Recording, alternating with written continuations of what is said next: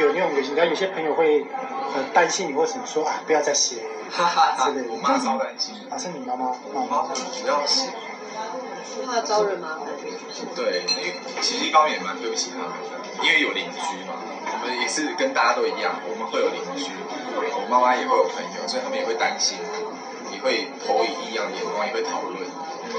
所以家的时候，常常在事情发生的时候，他会是很难过的。